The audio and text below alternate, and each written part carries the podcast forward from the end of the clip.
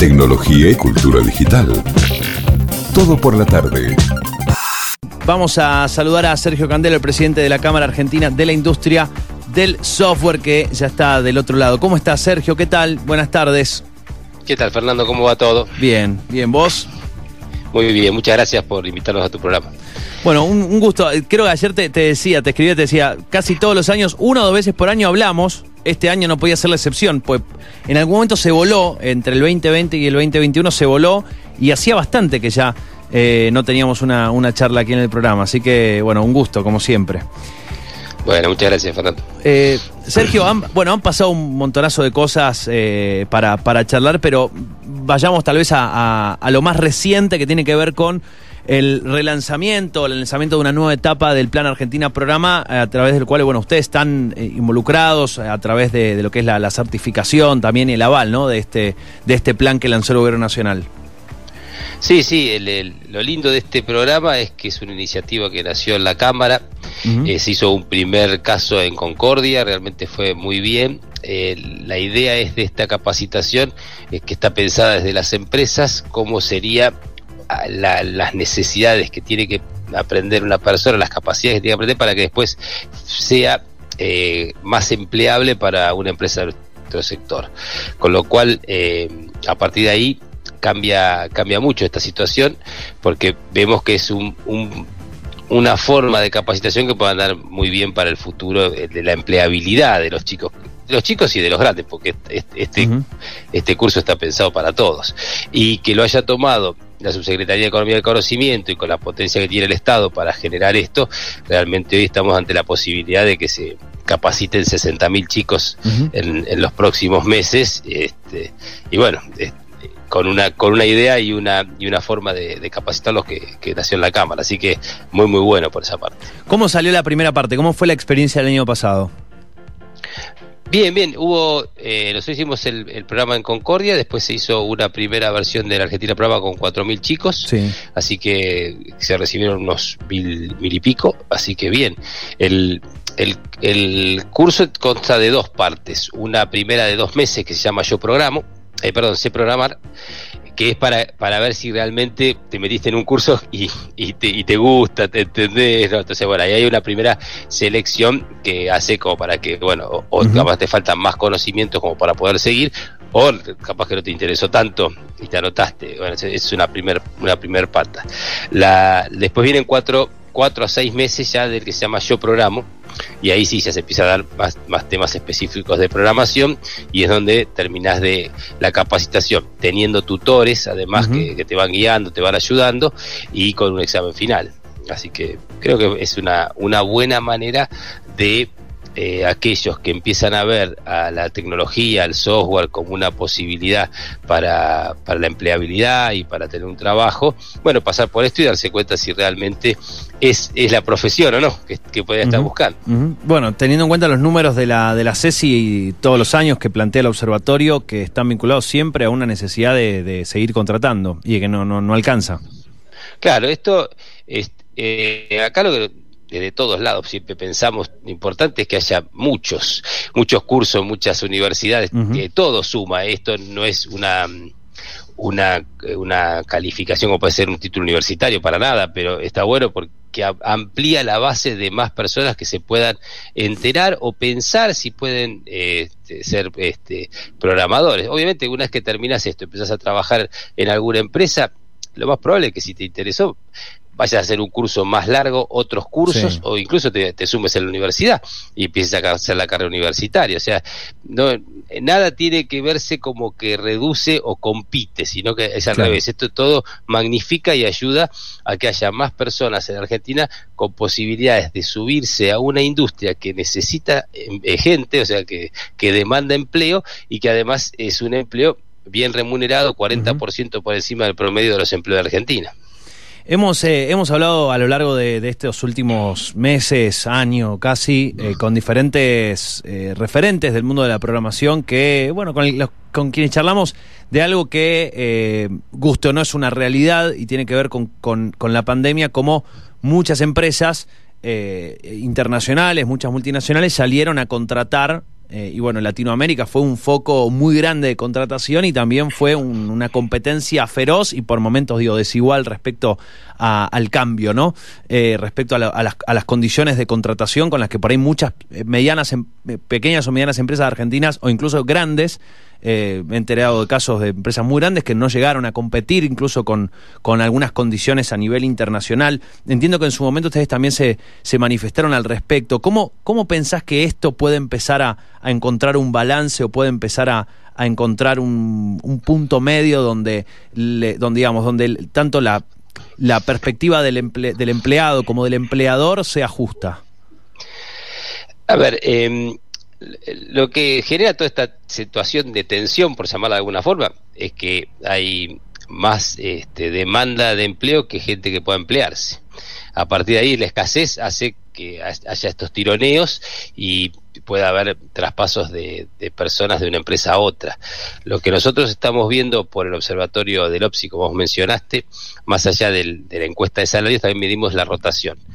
Y lo que se empieza a ver es que una rotación es se está exacerbando, está llegando a niveles bastante más altos. Eh, que ahora estamos haciendo la encuesta en agosto, así que lo vamos a tener los datos para fines de septiembre, supongo, y ahí vamos a ver las perspectivas que da nosotros es que esté tal vez en el 35% o más la rotación. Esto quiere decir que una empresa que tenga 100 personas derrotaron 35, eh, y tenemos casos de, de así de de comentarios en, en, qué tiempo? ¿En la pandemia, en el último año?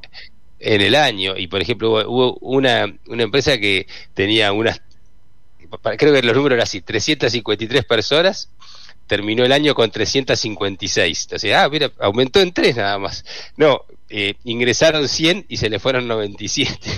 Wow. Así imagínate lo que es todo este, toda esta situación. Eh, así que... Eh, arde la oficina de onboarding.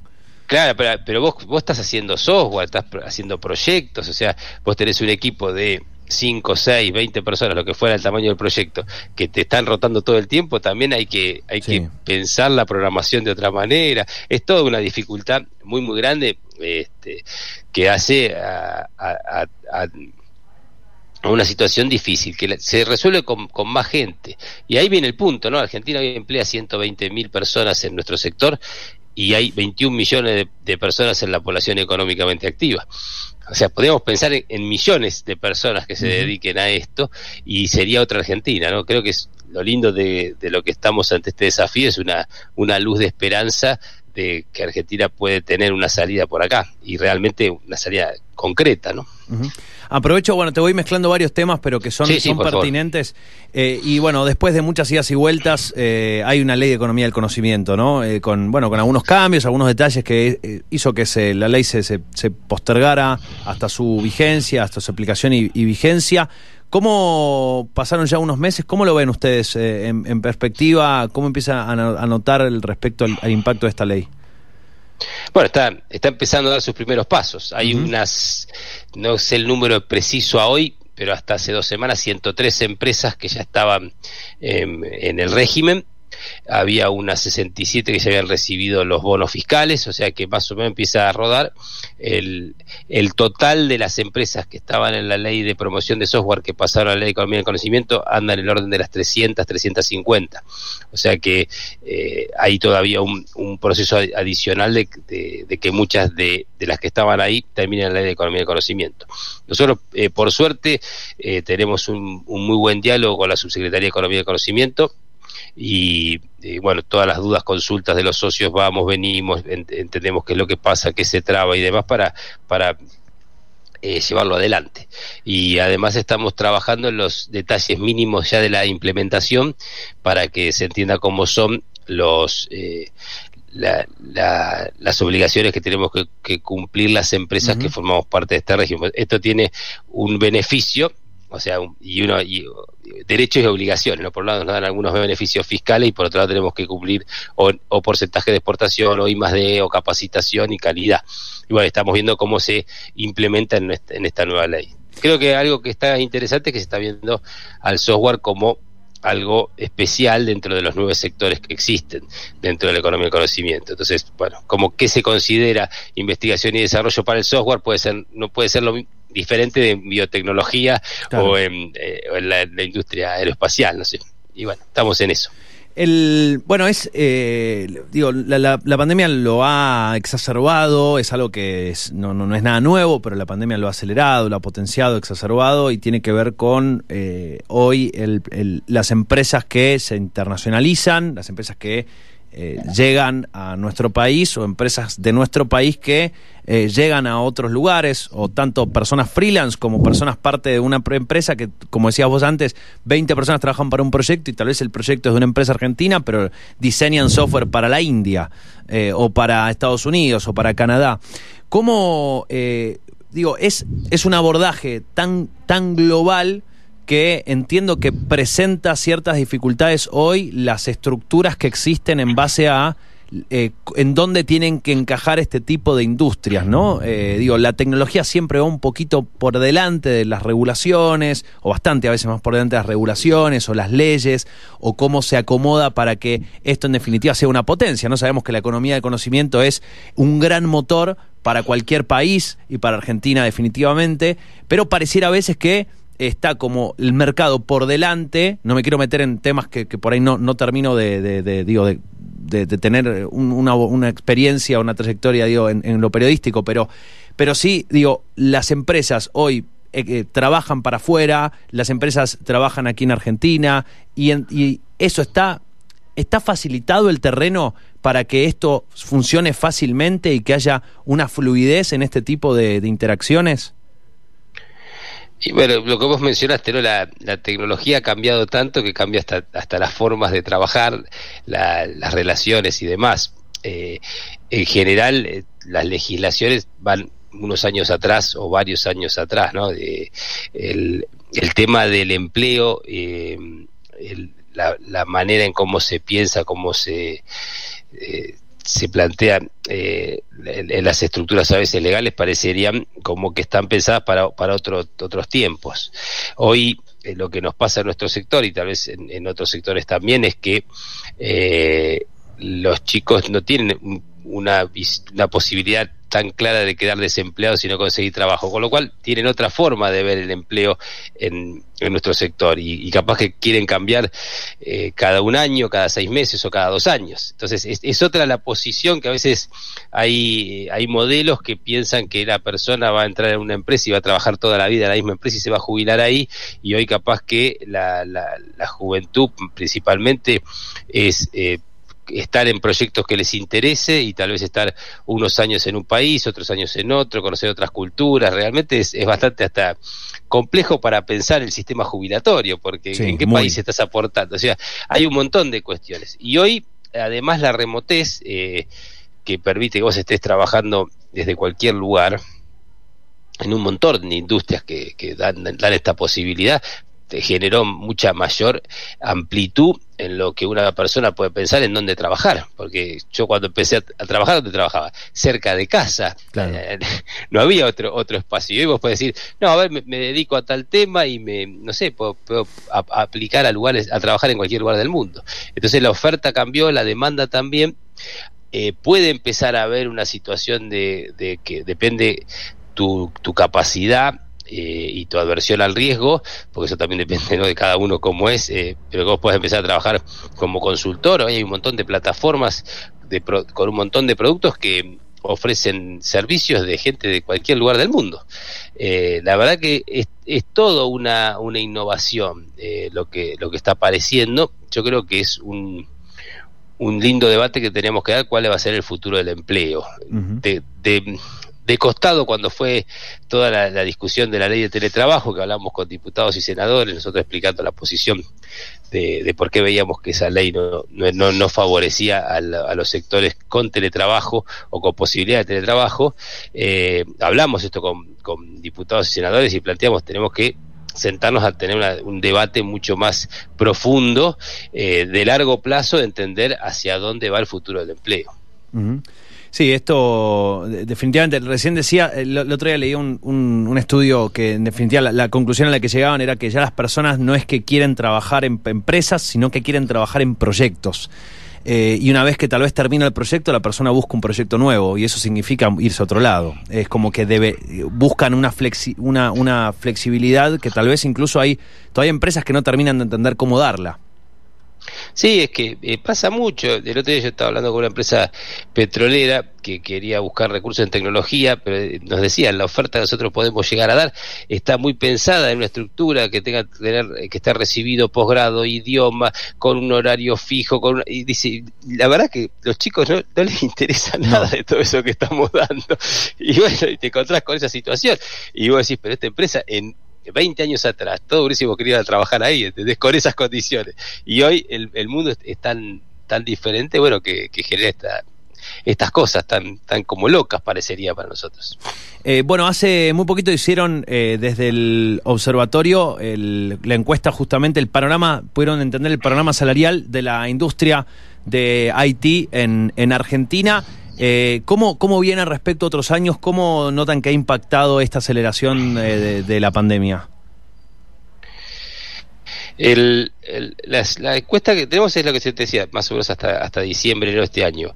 Yo creo que la de la que vamos a salir ahora en septiembre, fin de septiembre, ahí tenemos que tener otra nota, Fernando, ya, tenemos que anotar, porque creo que va a ser más, más eh, significativa porque creo que la, la, si podemos hacerla completa, ver cómo es la composición de salarios en pesos, en dólares, eh, todas estas variables que empezaron a aparecer ahora. Las cripto, eh, no te olvides las cripto, que ayer el presidente las mencionó además.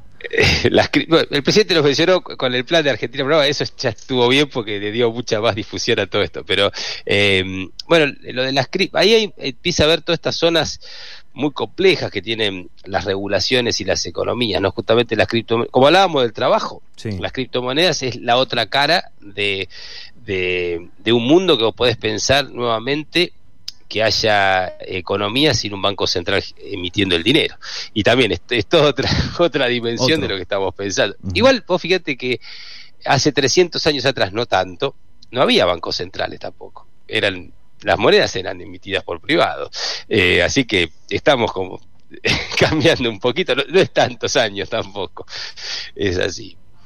Eh, bueno, respecto y respecto a esta, a esta encuesta que me decías, va a haber una actualizada ahora, pero los, índices primarios, o al menos los principales, ¿qué es lo que, qué es lo que indican de, de la industria? En, en general siempre la industria se ha destacado por, como decías vos, al al ser el, el, empleado el que elige, eh, bueno, hay muchas cosas que se van acomodando también a, o sea, como que hay, hay, hay mucho poder en ese sentido. Eh, y, entiendo que es una, una, industria que ofrece muchas comodidades eh, y, y, y un, sueldo destacado. Sí, sí, por ese lado creemos que va a seguir más o menos en esa línea. Siempre está ahí este, con la inflación un poquitito más. De ahí dependen los sectores, si son empresas que son más exportadoras o solo venden en el mercado local. Todo eso genera, si bien es un sector pujante, no es que a todas las empresas le va bien, hay situaciones difíciles para todos, eh, es, un mundo eh, que, que varía todo el tiempo. Entonces, eh, nosotros, a veces parecemos como que damos solo buenas noticias y, y hay y hay dificultades también. Hay empresas que a veces no, les salen los proyectos como, como pensaban o los productos no se, no se terminan de vender. Entonces, es, es una. Mm, hay un abanico de situaciones, ¿no? Digo, tenemos los unicornios más, importantes de Argentina, están en nuestro sector, eh, muchos de ellos son socios de la Cámara, y, bueno, hablamos y, vemos eh, distintas realidades y, distintas situaciones. Y tenemos eh, pymes eh, chicas, entre la Cámara son unos 500 socios y con la red federal eh, estamos en el orden de los 1800 y estamos cubriendo prácticamente a toda la Argentina, así que tenemos todas las realidades. Eh, es bueno, es algo algo interesante, digo, la Cámara creo que esto lo, lo, lo, hacen, lo ha visto y lo, seguirá viendo, que tiene que ver con, con que todas las empresas, hay, hay como dos frases, ¿no? Todas las empresas serán de software y todas las empresas serán de contenido. En algún punto todas las empresas hoy están ofreciendo cierto contenido a su comunidad, todas tienen o intentan crear sus comunidades alrededor y todas tienen ya deben tener una base digitalizada, por lo tanto hay un, software o un código por escribir, soy, soy bastante básico en la definición, pero eh, me imagino que esto hace también que muchas empresas digo piensen también para dónde volcar eh, o, o, cómo se ha modificado su, su rubro también. Bueno, es que, mira, una de las cosas que estamos pensando para este Argentina programa es eh, todos estos chicos que se están, que van a salir de este programa, que van a, van a estar combinándolo, eh, no es solo para la industria del software, también eh, es interesante para que un montón de, de otras empresas que sí utilizan tecnología, como decía Fernando, realmente puedan sumar capacidad hoy capaz que para una pyme le cuesta mucho contratar a una persona eh, de, la industria eh, que conozca de tecnología y puede ser que de estos 60.000 que empiezan ahora, eh, que aparte estar en todo el país, ¿no? Digo, porque no es, algo solo de, la capital, es bien, bien federal el, la inscripción, eh, pueda ser un, un, espacio para que todas las empresas, aquellas que, como vos decís, toda empresa es una empresa de software finalmente o va a atender a eso, eh, puedan tener eh, una posibilidad de contar con recursos y con gente que conozca eh, de alguna manera la, la, problemática.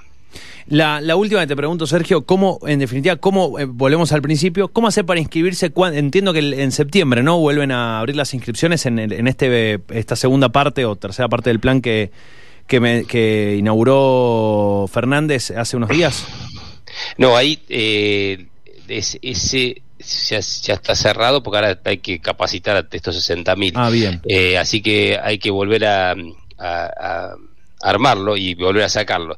En la cámara hay una página que se llama Yo Programo, donde se pueden anotar, por lo menos para tener nosotros de referencia quiénes son las personas que quisieran hacerlo. Bien. Eh, hoy tenemos el orden de 2.000 inscriptos ya y tenemos que ver en qué cursos los podemos llegar a derivar, si son cursos propios de la Cámara, eh, porque este curso eh, lo pueden hacer las provincias, las universidades, las, este, eh, como es, las fundaciones, instituciones privadas, públicas, el que quiera. Entonces, la verdad que está disponible para todos y queremos que se replique. Así que todo aquel que además quiera responsabilidad y llevar adelante un proyecto de estos, bienvenido y nosotros tenemos, estamos tomando los inscritos y después seguramente con la subsecretaría volvamos a armar algún otro programa. Sergio, gracias eh, por la charla, un gusto como cada oportunidad. Y bueno, seguiremos en contacto. Nos volveremos a hablar seguramente en algún otro momento este año, de lo que queda del año ya. Sí, sí, a disposición y, mil gracias por toda la difusión que hace de nuestro sector. Y yo sé que en Mendoza también eh, hay un un polo tecnológico muy importante y bueno, y que, que, está teniendo no, no creo que le gane al vino, sí, ya capaz que sí. no sé, hay que ver, hay que ver los números, hay que ver los números. Mira, lo dejamos para la próxima. Terminamos con vos y en un ratito ya estamos charlando con se formó el clúster aeroespacial de Mendoza, imagínate. Mira, así que hay, hay, por delante mucho. Un abrazo grande, Sergio. chau, chau. Un abrazo, nos vemos, hasta luego. Allí Sergio Candelo, presidente de la Cámara de la Industria Argentina de la Industria del Software. Tecnología y cultura digital. Todo por la tarde.